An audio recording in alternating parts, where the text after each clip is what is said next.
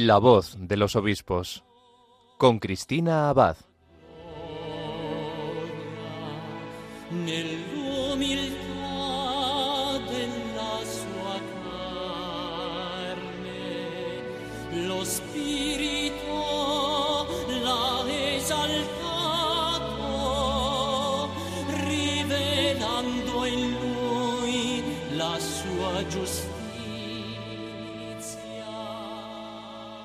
Buenas noches, querida familia de Radio María. Un cariñoso saludo de quien les habla, Cristina Abad.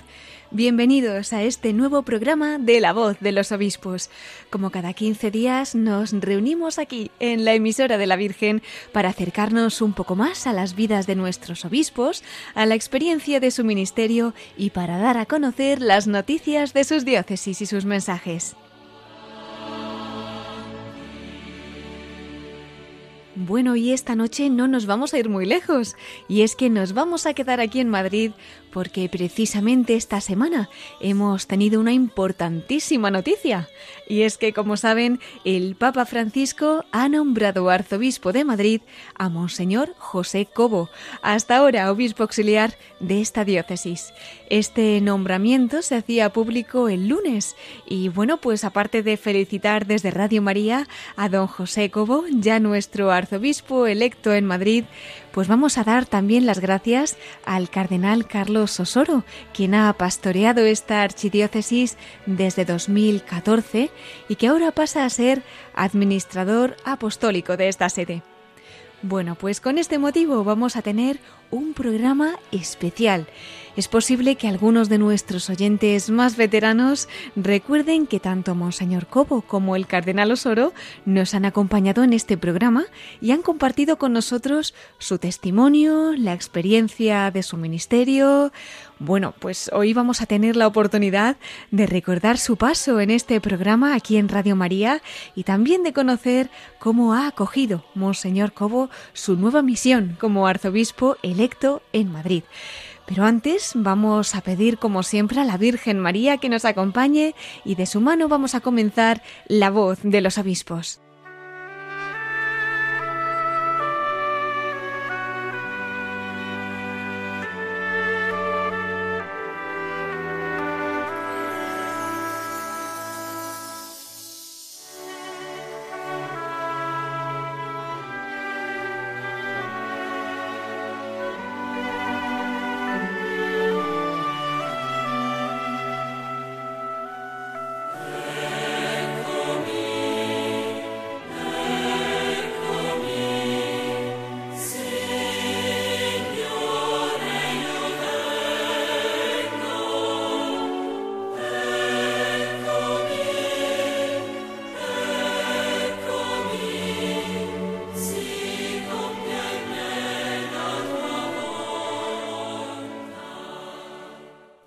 Pues como avanzábamos, queridos oyentes, esta noche vamos a tener un programa especial con motivo del nombramiento de don José Cobo como nuevo arzobispo de Madrid, diócesis de la que tomará posesión Dios mediante el 8 de julio. Será a las 11 de la mañana, a las 10 en Canarias, en la Catedral de Santa María la Real de la Almudena y por supuesto desde Radio María podrán unirse a esta celebración.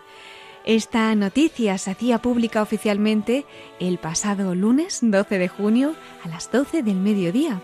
Y media hora más tarde, el Arzobispado de Madrid había convocado una rueda de prensa con este motivo. Si les parece, vamos a recordar cómo el cardenal Carlos Osoro, ahora administrador apostólico de Madrid, daba a conocer esta noticia. Lo escuchamos. Así que le agradecemos este momento a Dios y agradecemos también su generosidad por ponerse al servicio de esta diócesis que le vio nacer, le vio crecer, le regaló el ministerio sacerdotal. Eh, yo he podido contar con él en el trabajo cuando fui nombrado arzobispo de como vicario, más tarde después como obispo. Bueno, le agradezco a él todo su trabajo y su empeño por ayudar a la diócesis de Madrid. ¿no? Y eh, bueno, no puedo olvidar yo al otro obispo auxiliar, porque hemos vivido juntos. Nuestra vida ha sido, hemos comido juntos, hemos charlado juntos, teníamos la misma mesa, es decir, que ha sido yo no sé si reñir no hemos reñido nunca, así que al contrario, ¿eh? nos hemos apoyado los unos a y ha sido una delicia poder estar con ellos. Yo agradezco a Dios todo lo que me ha dado en este tiempo junto a estos obispos. Eran las palabras del cardenal Carlos Osoro en la rueda de prensa del lunes, tras publicarse el nombramiento de don José Cobo como arzobispo de Madrid y agradecía también el cardenal Osoro ese tiempo de convivencia con sus obispos auxiliares, con el mismo don José Cobo, con don Jesús Vidal, que estaba también presente en esa rueda de prensa, mencionó también a don Santos Montoya, que tras ser obispo auxiliar de Madrid, el año pasado fue nombrado obispo de Calahorra y la Calzada Logroño, y junto a ellos también a don Juan Antonio Martínez Camino, que como dijo el cardenal Osoro, no podía acompañarles el lunes por encontrarse en la conferencia episcopal polaca. Bueno, pues en esta rueda de prensa en la que estaban presentes el cardenal Carlos Osoro y don Jesús Vidal acompañando al arzobispo electo de Madrid, también dirigió a los medios un mensaje don José Cobo. Estas fueron sus primeras palabras como arzobispo electo de Madrid. Lo escuchamos.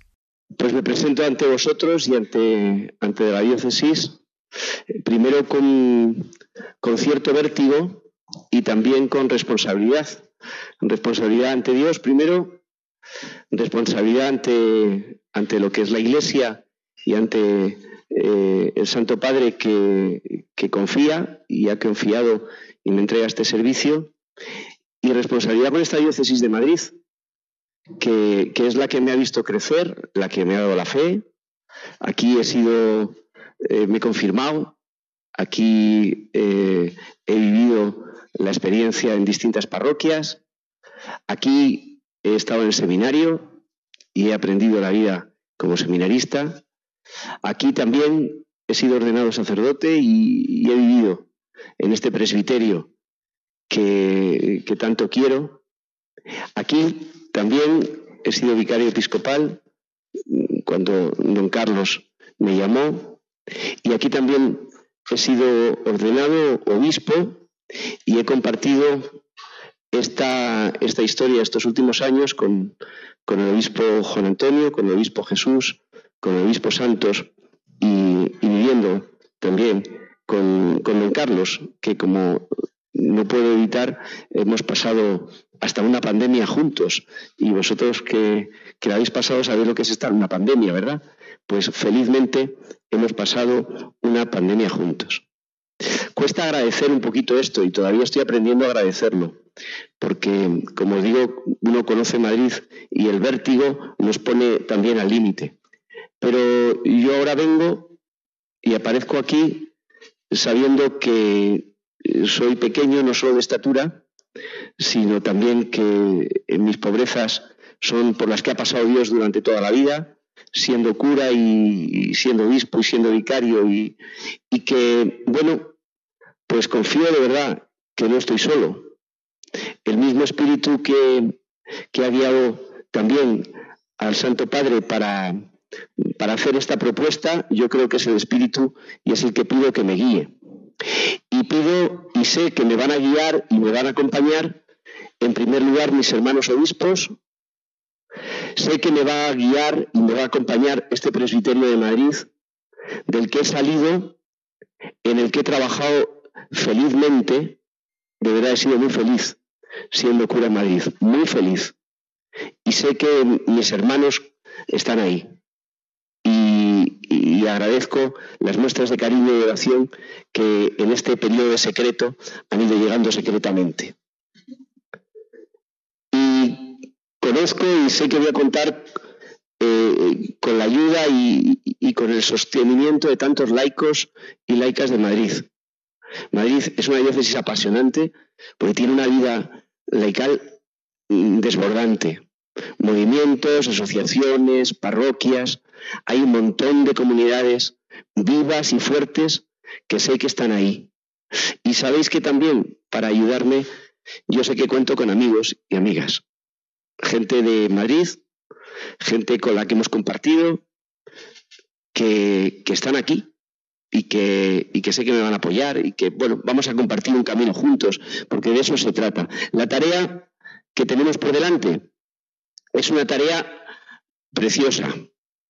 Estos años que agradezco con don Carlos, hemos podido compartirlo, hemos visto el vértigo por la profundidad que tiene, pero soy consciente de que me subo un tren en marcha. Yo no, no vengo a innovar nada. Es un tren que empezó ya hace tiempo en el concilio y que la diócesis ha ido rumiando a través de cada uno de sus obispos. Es un tren que, mm, que cogió con don Carlos también los, las pautas del Evangelio Audium y que de ahí ha empezado a revitalizar. Es un tren que ha cogido también pues, todo lo que estos años hemos hecho y se ha trabajado en esta diócesis y que nos pone ahora en un Madrid que es misión. Un Madrid que es una encrucijada pero que es un lujo, de verdad. Les contaba a los vicarios que me siento como, como las novias o los novios antes de la boda, ¿no? Que uno le entra vértigo por, por la inmensidad de, de, lo que significa el, el matrimonio, pero cuando se está enamorado, estas cosas se hacen más fáciles. Y yo me encuentro enamorado del Señor y de la misión que él encomienda en esta diócesis, porque es la que me ha sido la iglesia madre, ¿no? Y mi madre aquí. Aquí lo que aporto es lo que tengo y mi agradecimiento. Gracias a todos los que me han traído aquí. Y ahora nos queda el construir. Y mi función será guiar, predicar, celebrar, pero sobre todo acompañar para que la diócesis llegue a donde Dios quiere que llegue. Y eso sé que lo vamos a hacer juntos. Pues gracias y esta es la tarea que tenemos por delante, ¿no? Y estos son, pues, un poco el resumen de los grandes retos. Este es el mensaje que nos daba don José Cobo el lunes en esa rueda de prensa después de conocerse oficialmente su nombramiento como arzobispo de Madrid. Y para conocer algunos detalles más de Monseñor Cobo, vamos a recordar que él nació en Jaén en 1965, concretamente en Sabiote. Se licenció en Derecho Civil por la Universidad Complutense de Madrid en 1988. Ese mismo año entró en el Seminario Conciliar de la Inmaculada y San Damaso de esta diócesis, donde realizó sus estudios eclesiásticos de teología. Cursó estudios de moral en el Instituto Redentorista de Ciencias Morales de la Universidad Pontificia de Comillas. Fue ordenado sacerdote en 1994 en Madrid. Su ministerio sacerdotal lo ha ejercido en la archidiócesis madrileña. Entre otros cargos, en esta sede ha sido viceconciliario de Hermandades del Trabajo, vicario parroquial y arcipreste de San Leopoldo, miembro del Consejo Presbiteral, párroco de San Alfonso María Ligorio y arcipreste de Nuestra Señora del Pilar de Aluche Campamento. Además ha sido profesor en la Escuela de Agentes de Pastoral y en el Centro de Estudios Sociales de Cáritas Diocesana. También ha sido vicario de la Vicaría 2 Nordeste de Madrid. En diciembre del año 2017 se hacía público su nombramiento como obispo auxiliar de Madrid. Recibió la consagración episcopal el 17 de febrero del año 2018 en la Catedral de Santa María la Real de la Almudena. En la Conferencia Episcopal Española ha sido responsable del Departamento de Pastoral Penitenciaria. Desde 2018 es miembro de la Comisión Episcopal de Pastoral Social y Promoción Humana y actualmente ejerce como responsable del Departamento de Migraciones desde que fue designado en el año 2019. Y hasta aquí los datos más oficiales, por así decirlo. Pero el caso es que don José Cobo también compartió hace un tiempo con Radio María otros detalles bien significativos de su historia con el Señor y la obra que a lo largo de este tiempo ha ido realizando en su vida. Y es que a solo unos meses de su consagración episcopal como obispo auxiliar de Madrid, nos concedía una entrevista para este programa. Aquí en La Voz de los Obispos compartió algunos de los momentos más especiales de su vida. Por ejemplo, cómo vivió el día en el que fue ordenado sacerdote. Fue un 23 de abril de 1994. ¿Qué les parece, queridos oyentes, si escuchamos parte de aquella entrevista en la que Monseñor Cobo nos contaba lo que significó recibir la ordenación episcopal y el mensaje de esperanza que ofrecía, asegurando que merece la pena dar la vida por el Señor? Así lo contaba desde estos micrófonos hace unos años, concretamente el 24 de abril de 2018. Vamos a escucharlo.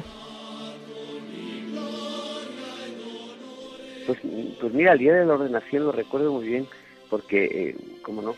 Porque fue, bueno, pues un día de sentirme muy arropado, porque es el día eh, donde se reúne todas las parroquias por las que había pasado, la gente que realmente me quería, la gente que también venía a arropar a mis compañeros de curso con los que nos ordenamos. Fuimos las primeras ordenaciones que se hicieron en la Catedral de la Almudena. Ah, sí. Entonces también era una novedad para muchos, todo oliendo a nuevo. Claro. Eh, aquello, aquello era, porque antes las ordenaciones eran en parroquias y demás, y, y aquel año inaugurábamos la catedral en cuanto a ordenaciones, y entonces fue como un acontecimiento, por un lado personal, por otro lado muy comunitario, por otro lado muy eclesial, porque todos hicimos una fiesta común, ¿no? Entonces, sí, sí, lo recuerdo con mucha intensidad. Qué maravilla.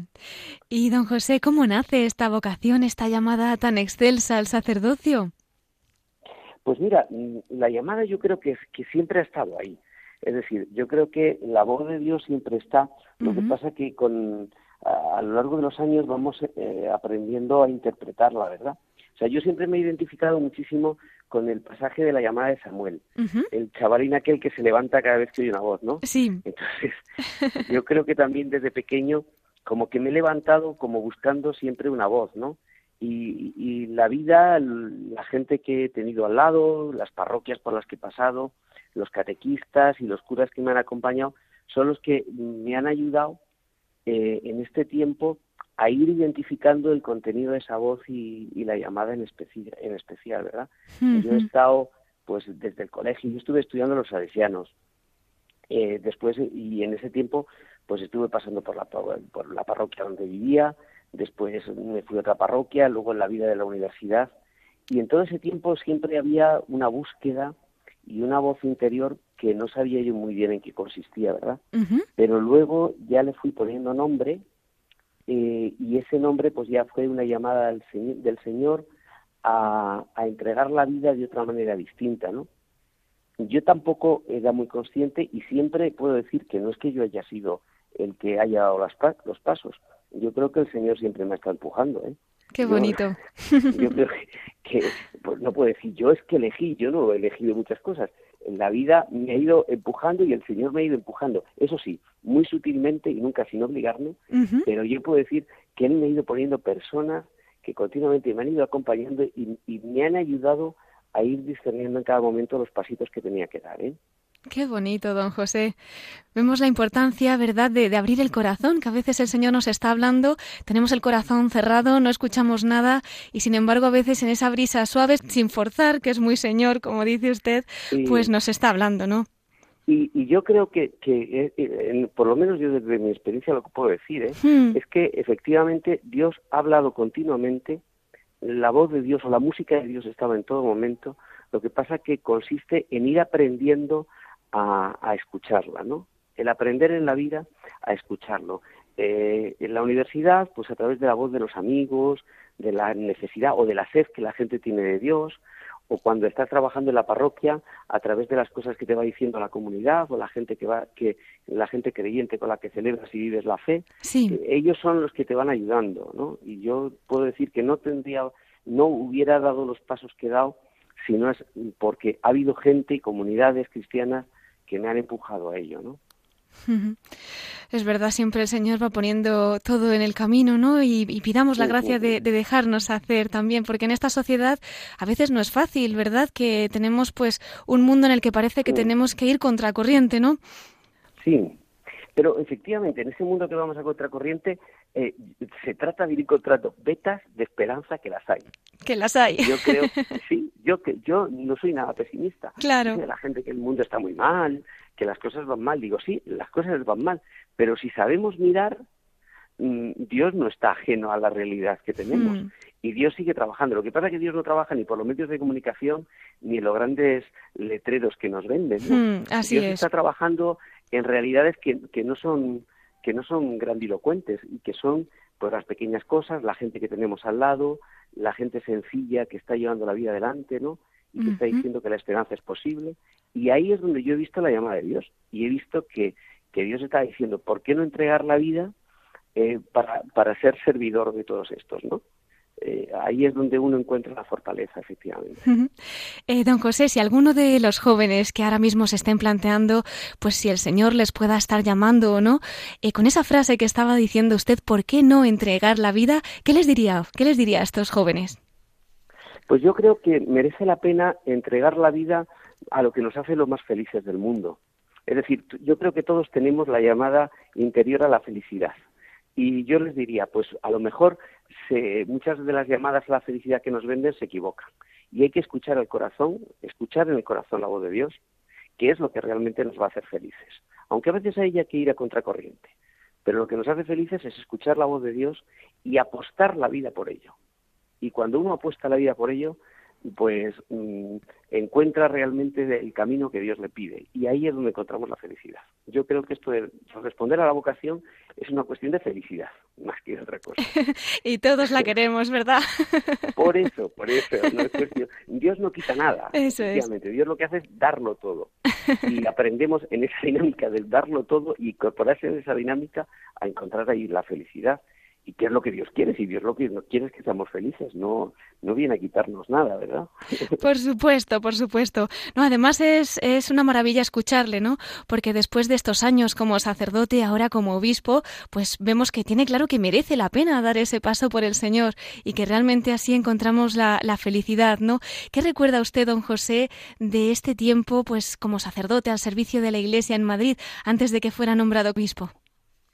Pues mira, yo mm, recuerdo que cuando salí del seminario, eh, yo salí sin saber nada. como salí con una maleta llena de cosas, pero que no sabía a lo que me iba a esperar, ni lo que me esperaba. Y yo eh, reconozco que gracias a las parroquias por las que he pasado, eh, son las que me han ido haciendo. El otro día, o yo de las primeras cosas que decía cuando fui a una de las parroquias en las que estuve, en San Alfonso, eh, María de Ligorio, que uh en Aluche, ¿verdad? Y cuando fui eh, recién ordenado obispo, había una señora que casi como muy afable me decía a la entrada, si nosotros te hemos hecho cura, si nosotros... y claro, todos diciendo, ala, ala, que, Bueno, pero en el fondo tenía algo de razón. Es decir, sí, Dios llama, Dios posibilita y Dios da una misión, pero es la gente, la gente alrededor, la que me ha hecho cura me ha ayudado a entender la voz de Dios, me ha configurado viendo eh, qué es lo que, a dónde tengo que responder. Es decir, yo creo que en estos años, los, años de cura, me he ido haciendo cristiano y cura a golpe de silencio, mm, de oración, pero llevando a la oración las cosas que pasaban, a golpe de gente y de necesidades de gente, y a golpe también de ver las llamadas de Dios a través de las vulnerabilidades de los más pobres, de los que estaban pidiendo algo, ¿no?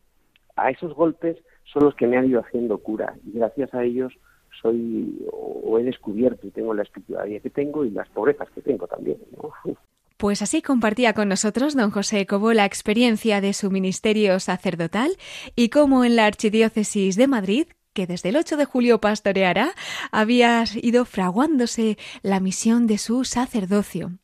Pero llegó el día en el que Dios quiso elevarle a la plenitud del sacerdocio consagrándole obispo.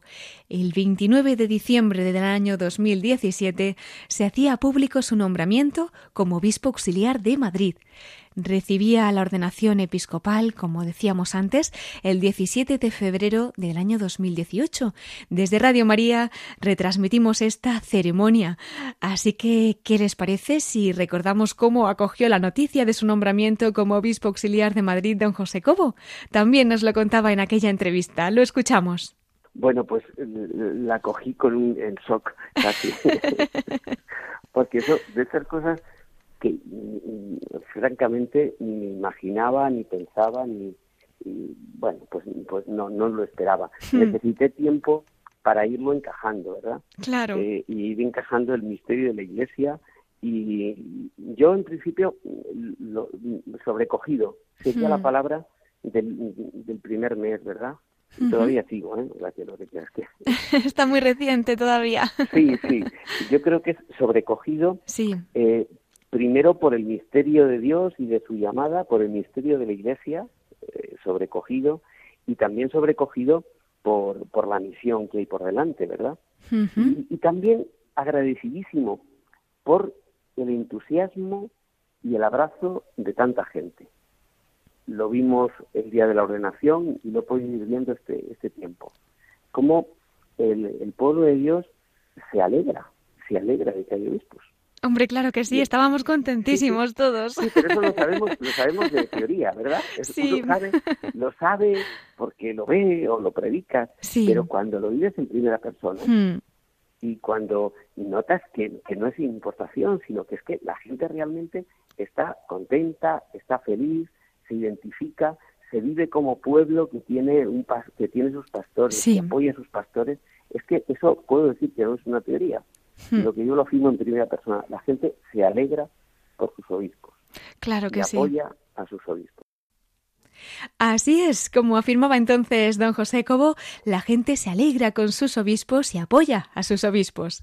También desde Radio María participamos de la alegría de la Iglesia al recibir a nuestros pastores. Y bueno, en aquella ocasión tuvimos también la oportunidad de que Monseñor Cobo nos explicase su lema episcopal, en tu misericordia, confiar y servir. Así nos lo contaba. Bueno, yo ah, no sabía que teníamos, eh, yo tampoco estaba preparado yo para lemas ni cosas de estas. Es decir, yo pobre cura de una parroquia, cuando dicen que el Papa te nombra obispo, pues uno se queda así un poco perplejo y a, continuación me pregunta, ¿y cuál es el lema? Y yo, ¿lema? bueno, entonces yo lo único que acudí son a ejes de mi vida, ¿verdad? Y a ejes de mi vocación. Eh, yo siempre he descubierto como eje y como eh, cantus firmus de mi vida es el mm, realizar y vivir la misericordia de Dios. Yo no me merezco a Dios mm, y, yo siempre he, tenido la experiencia de que vivo en su misericordia, es decir, sostenido por la misericordia de Dios. La experiencia de, mm, del Dios que sostiene, que acoge, que es el que coge mis pobrezas y el que, bueno, pues esa es la línea general. Y la pobre respuesta que puedo dar y es por eso hay dos verbos que siempre también me han identificado. El tema de la confianza en Dios, a pesar de tantas dificultades o de noches o de, bueno, pues eso es la vida. Es decir, en el fondo, si tú me has llamado, tú sabes lo que haces. Ese es el planteamiento. Y la respuesta del servicio, porque yo creo que en el ministerio, sí, de cura, desde, desde el principio, la, la experiencia de servir y ser el rostro de servicio de Cristo en la iglesia, eh, es también es el que me ha configurado. Por eso quería que estuviera en el lema. Y ahí es como lo uní. En, el eje de la misericordia, el responder eh, pobremente con la confianza, que también depende de Dios, y con el pobre servicio, que es el que hacer. Eran las palabras de don José Cobo cuando en aquella entrevista que nos concedió apenas unos meses después de ser consagrado obispo en 2018, nos explicaba qué le había llevado a escoger como lema episcopal en tu misericordia, confiar y servir. Bueno, pues años después, ahora el Señor le invita a pastorear esta sede en la que, como nos contaba, le ha ayudado a ser sacerdote y donde ha comenzado su ministerio episcopal como obispo auxiliar. Don José Cobo será a partir del 8 de julio el nuevo arzobispo de Madrid. Les invito ahora a que mientras escuchamos esta canción, recemos por él, agradeciendo que una vez más le ha dicho al Señor, confío confío en ti. Ya no me apoyo en mi supuesta fortaleza. Me confunde mi pecado, mi tibieza. Eres amor, tan solo amor, confío en ti. Confío en ti. Pues siendo Dios me tratas como un buen amigo. De tu dulce amor he sido tu testigo Eres mi todo, eres la fuerza que hay en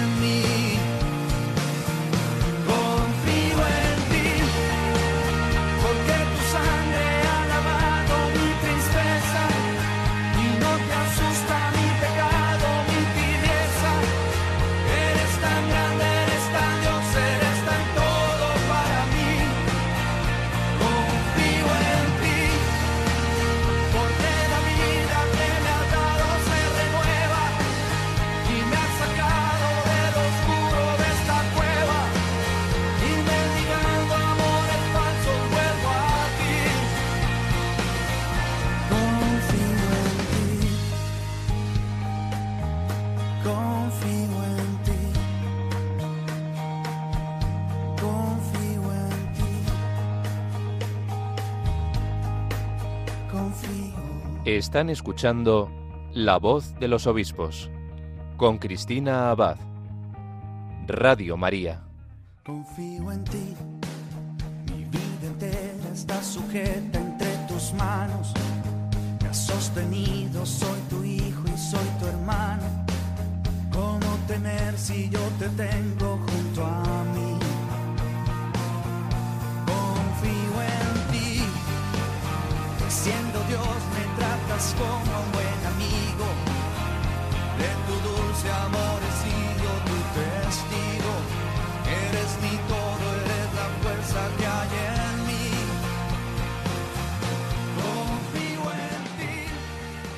Continuamos, queridos oyentes, en La Voz de los Obispos, en este programa especial que estamos dedicando al arzobispo electo de Madrid, don José Cobo, y al cardenal Carlos Osoro, quien ha pastoreado esta sede desde el año 2014 y que hasta el 8 de julio pues será también administrador apostólico. Ya ese día, Monseñor Cobo tomará posesión de la Archidiócesis de Madrid.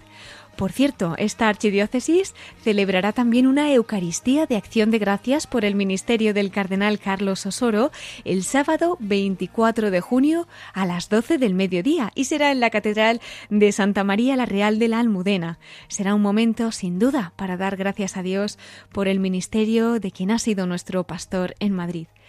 Y bien, también él nos concedió hace un tiempo una entrevista para este programa.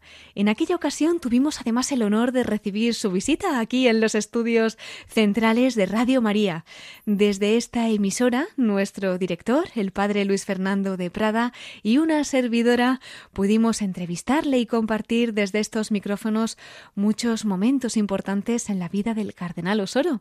En aquella ocasión no era un cardenal, pero poco le faltaba. Creo que en pocos días estaría ya en Roma.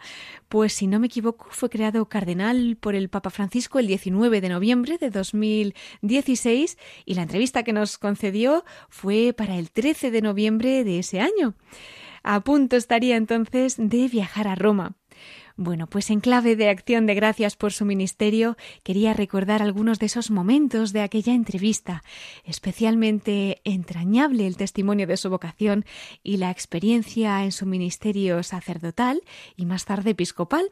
Sobre esto mismo le preguntaba entonces el padre Luis Fernando de Prada, tras recordar otros momentos en los que el cardenal Osoro también nos había acompañado en Radio María. Vamos a escucharlo. Él sigue siendo ese sacerdote.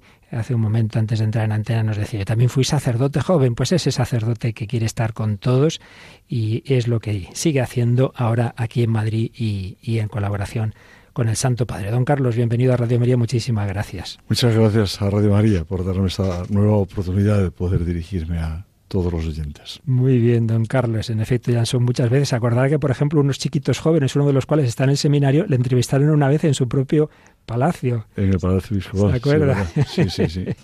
Fue una de esas entrevistas. Y un servidor estuvo con usted también en Valencia, en aquel congreso tan bonito de pastoral juvenil. Así es. Eh, fue un encuentro de muchas diócesis que participaron sí, entonces y sí. Radio María estuvo presente. Ahí estuvimos presentes. Muy bien, don Carlos, pues ya nos ha contado antes Cristina rápidamente su itinerario. Yo, como no tenemos mucho tiempo porque no queremos robárselo de lo mucho que tiene que hacer, pero yo le pediría primero una palabra sobre usted cómo vivió en su familia, su vocación cristiana y cómo nació esa vocación sacerdotal.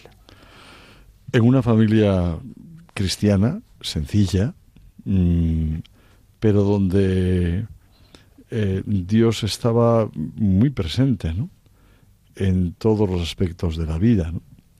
Eh, rezábamos el rosario juntos, eh, las cosas se valoraban desde los criterios del Evangelio, se daba importancia en mi casa a lo que es esencial en la existencia humana, regalar el modo de ser y de vivir de nuestro Señor y seguir sus huellas y sus pasos. Y en eso creo que mis padres lo hicieron de una forma excepcional. Yo nunca agradeceré a mis primeros catequistas. Yo sé que la señal de la cruz la aprendí con mi madre las primeras oraciones, el Padre Nuestro, el Ave María, con mi madre y con mi padre, y eso lo agradeceré siempre, porque fue como esa tierra, ese sol y ese agua que son necesarias para crecer en el ser humano, en esas dimensiones que te hacen feliz y que encuentras siempre respuesta a los problemas más fundamentales de tu vida y de los demás también. Y ahí en ese, en ese ámbito del que usted tanto habla de la familia, nace esa vocación. ¿Con qué edad se va al seminario? Yo siempre, desde pequeñito, vamos, desde. Pues, yo admiraba al sacerdote de mi pueblo y. Bueno, también en algún momento pensé, sobre todo haciendo el bachillerato, que podría, eh, que podría ser sacerdote, ¿no? el contacto con los hijos de Don Bosco, eh, los salesianos, a mí parece que fue importante en mi vida, o fundamental. Y después, sobre todo, decir, cuando yo comienzo a, a dar clases en la enseñanza, recuerdo que un día estaba en el Colegio de los Hermanos de la Salle de Santander y al terminar las clases mm, me vino a, la, mente y al corazón una pregunta, ¿no? Es decir, bueno, yo toda mi, vida voy a estar, no puedo hacer algo más por esta gente que tengo delante. Y recuerdo que esa tarde me bajé a hablar con el director espiritual que yo tenía, que era un padre jesuita, el padre Serrano. Eran dos hermanos, el que era entonces superior de, la comunidad de entonces, de los jesuitas. Y eh, bueno, pues le conté lo que me había pasado y lo que yo venía suspirando desde hace tiempo. Bueno, todo hubo un tiempo de discernimiento, pero yo en aquel curso tomé la decisión de que entraba al seminario, de marchaba al seminario. Yo creo que es fruto también, de, vuelvo a decir, de la tierra en la que has vivido y en la que has plantado tu vida, en la que no es que mis padres a mí me dijesen nada especial. Yo recuerdo que cuando dije que marchaba al seminario, estábamos en el pueblo ese día perfectamente. Mi padre estaba eh, limpiando el coche en el garaje. Y Vaya momento. Y, le digo yo que voy al seminario. se quedó ahí, dejó todo. No me extraña, pobre. y me dice que, dice, mira, si lo haces, hazlo. Pero esto es algo muy serio, muy serio en la vida. Y si lo haces, hazlo con todas las consecuencias. Bueno, son palabras que nunca las olvido porque son palabras exactas y las repito siempre. ¿no? Con mi madre más fácil el, argumento, ¿no? Porque, bueno, pues era una mujer, mm, pues eh, creo que a todos nos ayudó a, vivir la fe, ¿no? Eh, mi madre muere unos meses después de ser yo obispo de Orense. Todavía fue ella mi toma de posesión. Y siempre, aun estando enferma, siempre me decía, tu hijo, mm, dedícate a lo que Dios te ha pedido, que Dios ya me cuida a mí. Qué bueno. Y, sabía lo que tenía. ¿eh? Qué bueno. Y pude vivir con mucha paz los últimos momentos de su vida. Los diez últimos días estuve con ella en casa, celebrando todos los días la Eucaristía con ella. Y para mí ha sido unos recuerdos muy importantes, exactamente igual, mi padre había muerto antes y pude estar en los últimos momentos de la vida con él eh, y ser un poco el que le puso manos de, o un poco no mucho, le ayudó a ponerse manos de Dios. La vocación en ese ámbito familiar, sacerdote alentado por sus padres y bueno, en un momento dado le dan un susto y le pide el Santo Padre eh, que era Juan Pablo II. San Juan Pablo II. Sí, claro, Juan Pablo II y le pide ese, ese servicio episcopal. Pero antes, mm, ¿cómo vivió esos años de, cura, de, de, pueblo, de, ahí con, mucho trabajo, mucho con jóvenes, ¿verdad? ¿Qué, ¿Qué nos diría de su vivencia interior de esos primeros años de sacerdote? Que fui tremendamente feliz. Es decir, yo me, enviaron a, a Torre la Vega, fue mi primera parroquia, la parroquia de la Asunción de Torre la Vega, donde comencé pues a trabajar con los jóvenes. Allí estábamos mm, cuatro sacerdotes en la parroquia y yo me dediqué a alguno de los jóvenes, ¿no? Y fue apasionante, ¿no? yo creo que en aquellos momentos, eh, pues no sé, hice una movilización de los jóvenes de Torlavega algo impresionante a través de, lo llamamos la pajarera. La pajarera era un lugar que había, un sacerdote del anterior había tenido pájaros, ¿no?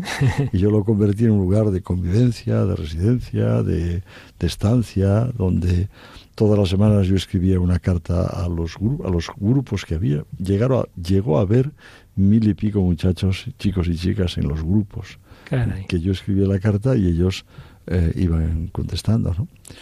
Bueno, hicimos muchísimas cosas. Campos de trabajo, campamentos, los grupos de represión se reunían todas las semanas, eh, la oración que hacíamos, yo recuerdo en la parroquia, en los altos de la parroquia, había un- una, una, capilla preciosa, abovedada, muy, muy sencilla, y lo llamábamos el monasterio, y allí todos los domingos por la noche, por la tarde, y al finalizar la tarde, celebraba la misa por los que no hubiesen podido ir a misa eh, durante el día, y aparecían muchos jóvenes de muchos sitios. Bueno. Fueron años entrañables, ¿no? Después ya eso pasó rápido, porque Sí. enseguida me nombraron vicario general y, y rector del seminario. y Madre bueno, tuve mía. que dedicarme, pero nunca he abandonado el trabajo con los jóvenes. Mm, bueno, creo que ha sido para mí algo muy importante. Yo siempre digo, lo acabo de decir un momento, ¿no? Que hay, no digo que lo demás no sea importante, pero hay dos fuerzas imprescindibles. La fuerza de los jóvenes y la sabiduría de los mayores, de los más mayores. Han sido dos referentes siempre en mi vida. Con pasión me he dedicado a trabajar con los jóvenes, pero con la misma pasión me he dedicado a trabajar con los ancianos. Por ejemplo, yo en el seminario siempre, siempre, siempre tuve un sacerdote anciano, siempre. A veces me decía, cuando yo le decía, vengas al seminario conmigo, después de haber consultado al obispo, ¿y para qué quieres que vaya yo si yo no puedo hacer nada allá?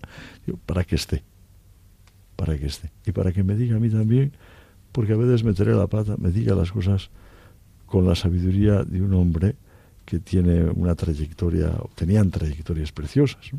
Sí, sí. Yo creo que era importante, ha sido importante en mi vida, eso.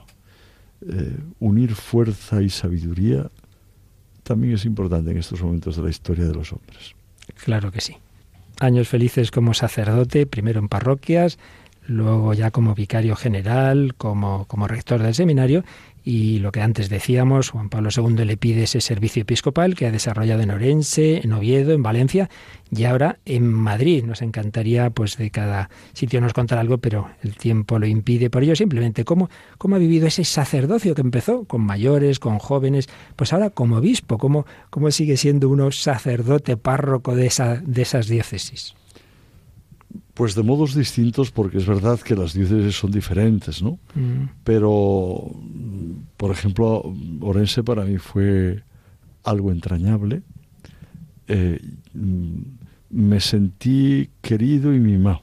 Un obispo querido y mimado por la gente, ¿no? Mm, eh, era mi familia, ¿no? Y, sí, y ha seguido siéndolo, porque yo nunca, siempre han- no he perdido la relación. Y fue también una opción la que hice.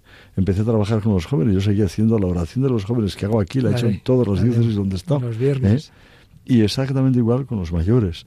En las aldeas de Orense quedaba mucha gente mayor, ¿no? porque Mm. los hijos se habían marchado a trabajar a los lugares donde había trabajo. Mm. Solamente en el verano, en los meses de verano, julio y agosto, que yo no nunca falté de los cinco años de Orense porque veía a, la- a los eh, a, a los hijos que regresaban a pasar unos días a ver a sus padres. ¿no? Ujú.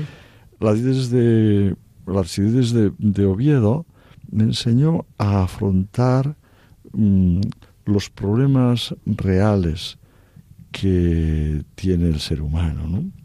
El mundo del trabajo, el mundo de la defensa de la dignidad y de los derechos humanos, de la dignidad de la persona.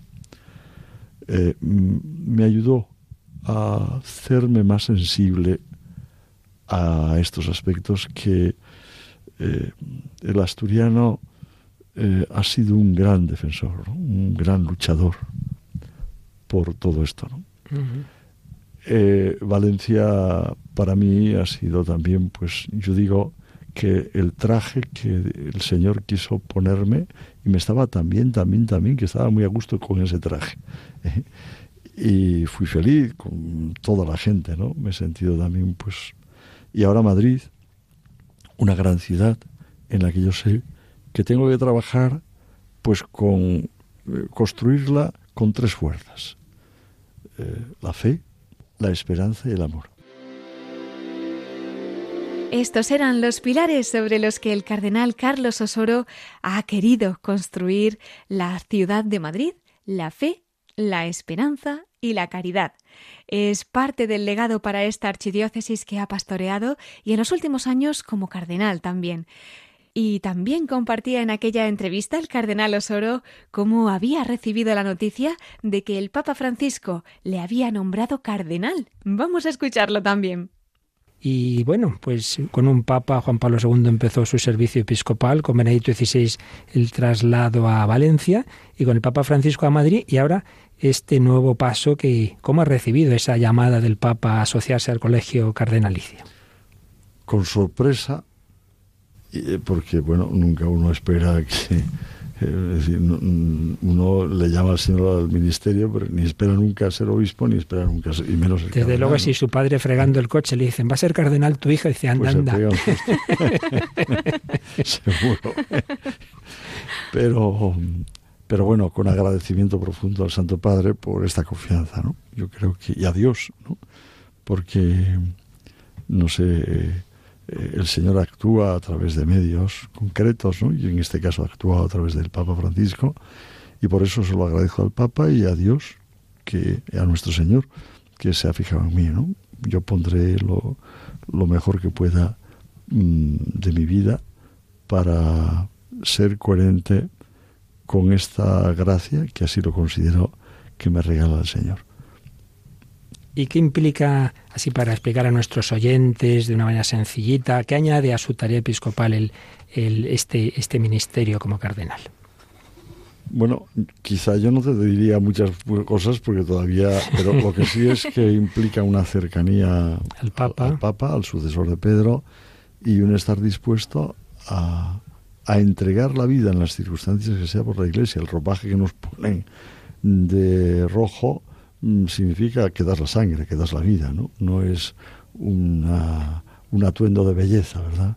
Es un atuendo de entrega total de la vida y eso, mm, no sé, eh, implica también mm, volver a releer el Evangelio y ver a nuestro Señor en el camino de su vida, que es un camino de entrega y donde uno entiende mejor aquellas palabras del Señor, ¿no?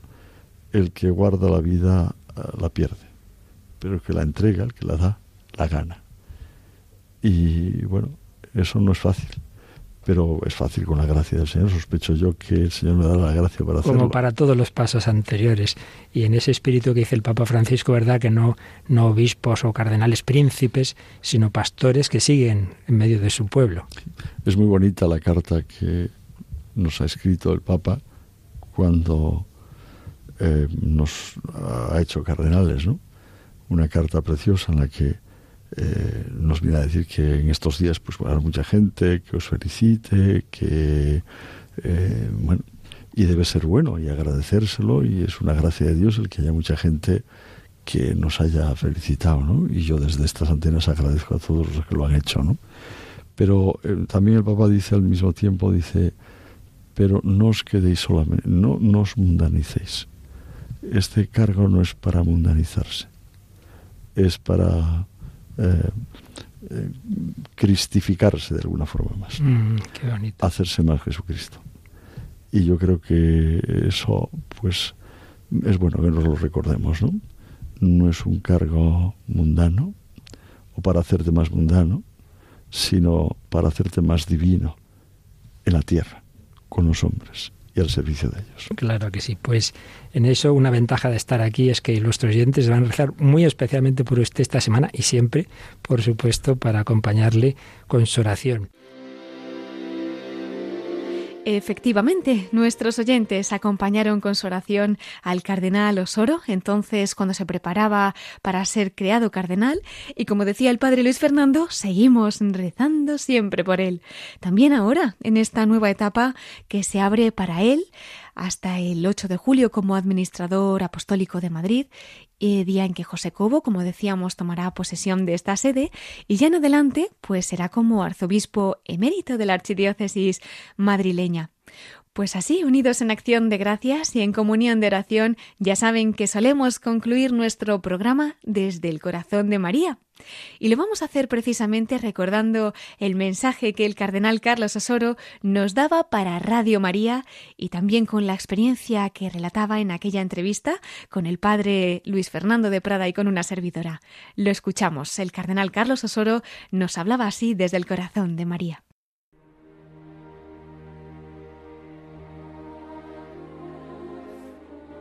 Pues Radio María la veo como, como si fuese mi casa. Entre otras cosas porque eh, María es, es mi madre, ha sido mi madre, me ha acompañado toda mi vida, desde la bien aparecida en esa vocación de mi tierra, y es verdad que ha sido bien aparecida en mi vida, hasta Santa María Madre, el título que tiene en Orense, la Santina en Covadonga, donde he estado durante siete años todas las semanas, a veces a altas horas de la noche o de la madrugada, rezando en el pozón el rosario, sin perder una semana, desde que me nombraron arzobispo de Oviedo hasta que salí. Y después, por supuesto, la Madre de Desamparats, hmm. que ha estado tan cercana en mi vida y que ha supuesto mm, asumir una imagen de la Virgen María y acogerme de tal manera a ella que, porque todos estamos desamparados de alguna manera. Y he sentido siempre el amparo real de la Santísima Virgen María. Hasta esta advocación que yo creo que es una predilección del Señor cuando me llama a Madrid y Nuestra Señora de Almudena. Yo siempre digo que es, la, mujer que rompió muros, que rompió eh, fronteras, eh, que nos lanza al camino, pero que nos lanza al camino como ella. Bueno, en ese sentido, yo creo que sí, este es un, privilegio, y la Virgen tiene mucho que ver. Y yo agradezco a Radio María que sea este el empeño que tiene, ¿no? que a través de la Virgen María eh, anunciemos a nuestro Señor como ella lo hizo. Porque el gran significado de María en la vida y en la historia ha sido dar rostro humano a Dios para que entendamos los hombres quién es Dios y quiénes somos nosotros. Y Radio María tiene mucho que hacer en este sentido y lo está haciendo. Así que os agradezco a todos los que estáis más directamente implicados en esta tarea, en que esto lo llevéis a cabo siempre, no perdiendo de vista que nacisteis de la mano de María y que tenéis que permanecer en la dirección que ella nos propone, en el camino que ella nos propone.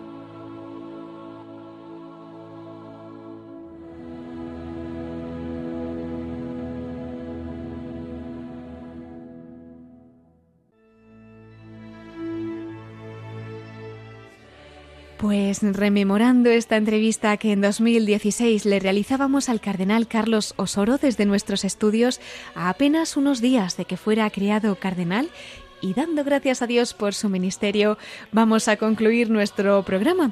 Un programa que hemos dedicado a la Archidiócesis de Madrid, a quien ha sido su pastor en los últimos años y a quien lo va a ser en los próximos, Monseñor José Cobo, de quien también hemos recordado muchas vivencias interesantes con aquella entrevista que pudimos realizarle en 2018. Si alguno de ustedes quiere escuchar ambas entrevistas completas, ya sabe que puede encontrarlas en nuestro podcast, nuestra web radiomaria.es y poniendo en el buscador simplemente palabras clave como Osoro o Cobo, enseguida le van a aparecer los programas. Es muy fácil.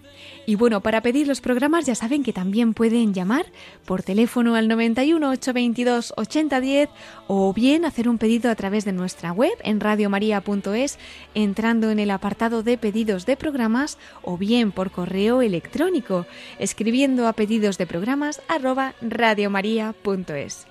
Bueno, antes de concluir, les recuerdo también nuestro correo electrónico para todos aquellos que nos quieran escribir. Lo pueden hacer a la voz de los obispos arroba radiomaria.es. Muchísimas gracias, queridos oyentes, por habernos acompañado esta noche. Ya se nos acaba el tiempo, pero les invito a seguir aquí en la emisora de la Virgen con las noticias que les vamos a ofrecer ahora en el informativo de Radio María. Se despide Cristina Abad. Hasta dentro de 15 días, si Dios quiere, a la misma hora, a las 9 de la noche, las 8 en Canarias. Nos volvemos a encontrar en dos semanas. Hasta entonces, con María en la voz de los obispos.